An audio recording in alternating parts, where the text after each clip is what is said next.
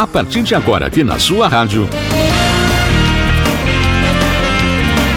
Começa o programa IFSC na Comunidade.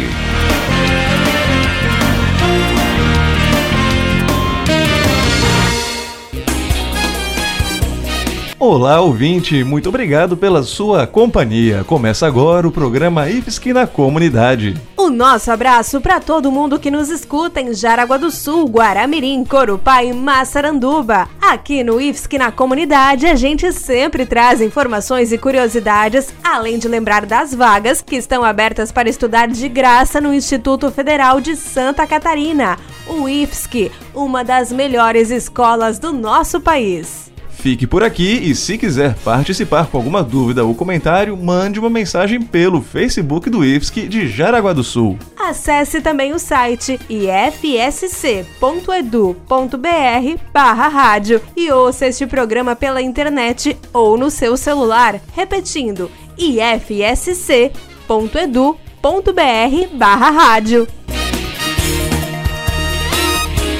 O programa de hoje começa com uma notícia muito boa para quem quer um curso na área de eletrônica e também para quem vai começar o ensino médio no ano que vem. O IFSC está com inscrições abertas para esses dois tipos de curso: um curso rápido de Arduino, que é na área de eletrônica, e também inscrições para as novas turmas de ensino médio técnico que começam em 2020. Como sempre, os cursos do Instituto Federal são de graça e com qualidade comprovada. Para concorrer às vagas basta acessar o site do IFSC e fazer a sua inscrição. No curso de Arduino, que é na área de eletrônica, a seleção dos alunos será por sorteio. Basta acessar o site ifsc.edu.br fazer a inscrição e aguardar o sorteio das vagas. Já para fazer o ensino médio técnico, os candidatos terão que fazer uma prova com o conteúdo de português e matemática do ensino fundamental. Para se inscrever na prova, acesse também o site ifsc.edu.br e faça a inscrição. Aproveite essa chance de fazer o ensino médio técnico no Instituto Federal. Avise quem está terminando o nono ano do ensino fundamental. Aqui no IFSC tem duas áreas para você escolher no ensino médio técnico: ou o técnico em química ou o técnico em modelagem do vestuário. Além de não pagar mensalidade, aqui você estuda na melhor escola de ensino médio da nossa região. São os melhores laboratórios, os professores mais qualificados e o melhor índice de aprovação no vestibular da UFSC. Cada uma das turmas de ensino médio técnico tem 35 vagas. Assim, você faz o ensino médio e também aprende uma profissão. As inscrições para o ensino médio técnico do IFSC vão até o dia 30 de setembro e devem ser feitas pelo site do IFSC. Acesse ifsc.edu.br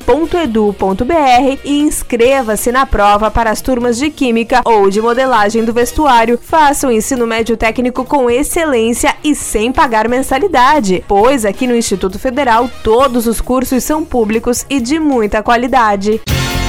Você está ouvindo o programa IFSC na Comunidade.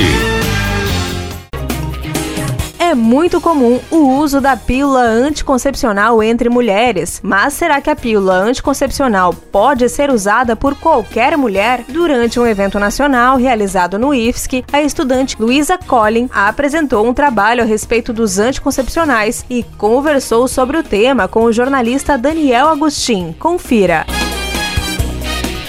Luísa, conta pra gente, pro nosso ouvinte, a pílula, ela sempre foi igual desde que ela foi criada ou ela começou um pouquinho diferente daquilo que as mulheres encontram hoje em farmácia? A pílula, quando ela foi criada em 1960, ela tinha uma dosagem muito alta de hormônio, tanto que 10 anos depois foram percebidos esses efeitos colaterais e foram sendo feitos estudos para reverter esses efeitos colaterais até chegarem ao anticoncepcional que a gente tem hoje, que tem uma dosagem muito menor, mas que ainda tem bastante efeito colateral. E quais são esses efeitos colaterais que você identificou na, na pesquisa, né, nesse levantamento? A gente pode perceber alterações imunológicas, metabólicas, nutricionais, psiquiátricas, vasculares, como a trombose, que tem muitas mulheres que já relataram isso, oculares, gastrointestinais, hepatobiliares, do fígado, né? E cutâneas subcutâneas. Isso quer dizer, então, que não basta simplesmente a mulher optar por tomar um anticoncepcional que está resolvido o problema da, da gravidez. Ela tem que saber que pode correr o risco de ter problemas decorrentes do uso da pílula. Isso, exatamente. Como tem vários tipos de anticoncepcionais no mercado hoje em dia, o mais indicado é ir ao ginecologista e fazer todos os exames preliminares para saber qual é o mais indicado para o corpo. Isso varia também de mulher para mulher, o mais indicado? Varia de acordo com o organismo da mulher. Por exemplo, se a pessoa tiver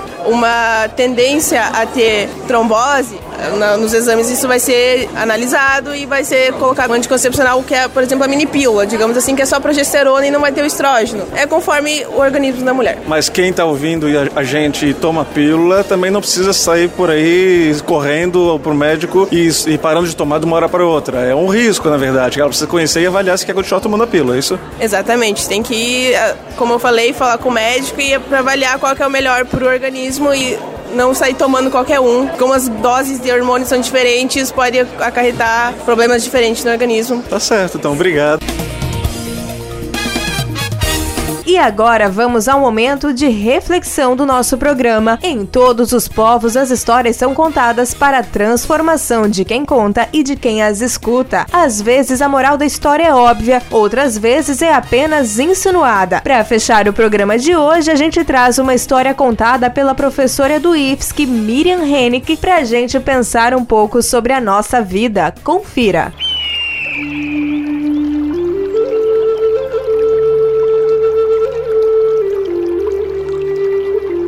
Apego de Raquel Naomi Hemen, uma importante médica americana.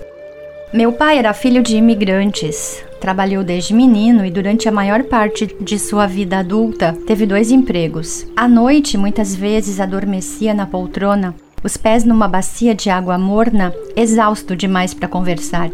Sempre trabalhara para outras pessoas acatando as condições delas em funções dos objetivos delas. Uma das primeiras coisas de que me lembro é meu pai me dizendo quanto é importante ser patrão de si mesmo, estar no controle da própria vida. Eu estava com quase 20 anos quando ele e mamãe compraram uma casinha em Long Island e ele se aposentou. Por um momento, seu sonho parecia completo. Alguns meses depois de ele tomar posse da nossa casa, fui fazer uma visita num domingo e o encontrei dormindo na poltrona, exausto, uma visão familiar desde a infância para mim, mas eu estava pensando que as coisas tinham mudado. Minha mãe contou-me que ele acabara de arrumar um empreguinho, só para poderem manter o lugar em ordem. As coisas estavam sempre se deteriorando. Na visita seguinte, ele estava de novo dormindo na poltrona. Vocês estão se divertindo? perguntei. Bem, disse mamãe, seu pai teme que alguém arrombe a casa e leve tudo o que trabalhamos para ter. Ele continua a trabalhar, pois quer instalar um sistema de alarme. Desanimei. Perguntei quanto aquilo custaria. Minha mãe fugiu do assunto e disse que comprariam em breve. Meses depois, meu pai continuava a parecer esgotado. Preocupada, perguntei quando eles tirariam férias. Meu pai sacudiu a cabeça. Não neste ano, não podemos deixar a casa sozinha. Sugeri um caseiro. Meu pai ficou horrorizado. Ah, não, replicou. Você sabe como são as pessoas. Nem nossos amigos cuidam das nossas coisas do mesmo jeito que cuidam das deles. Nunca mais meus pais tiraram férias. No final, eles raramente saíam de casa juntos nem para ir ao cinema. Podia haver um incêndio ou algum outro tipo de desastre vago e indefinido, e meu pai trabalhou fazendo bicos até morrer. A casa acabou tendo muito mais controle sobre ele do que qualquer um de seus ex-patrões tivera. Ponto para reflexão. Se tivermos muito medo de perder algum bem, não é sinal que esse bem já é nosso dono?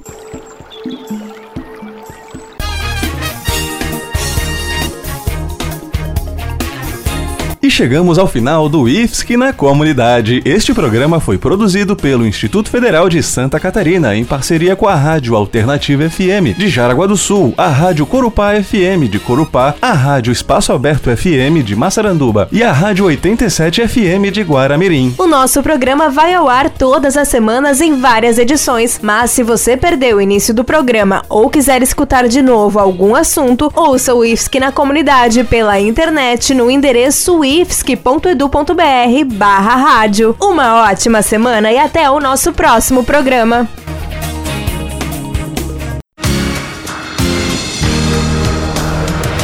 Você acabou de ouvir o programa IFSC na Comunidade.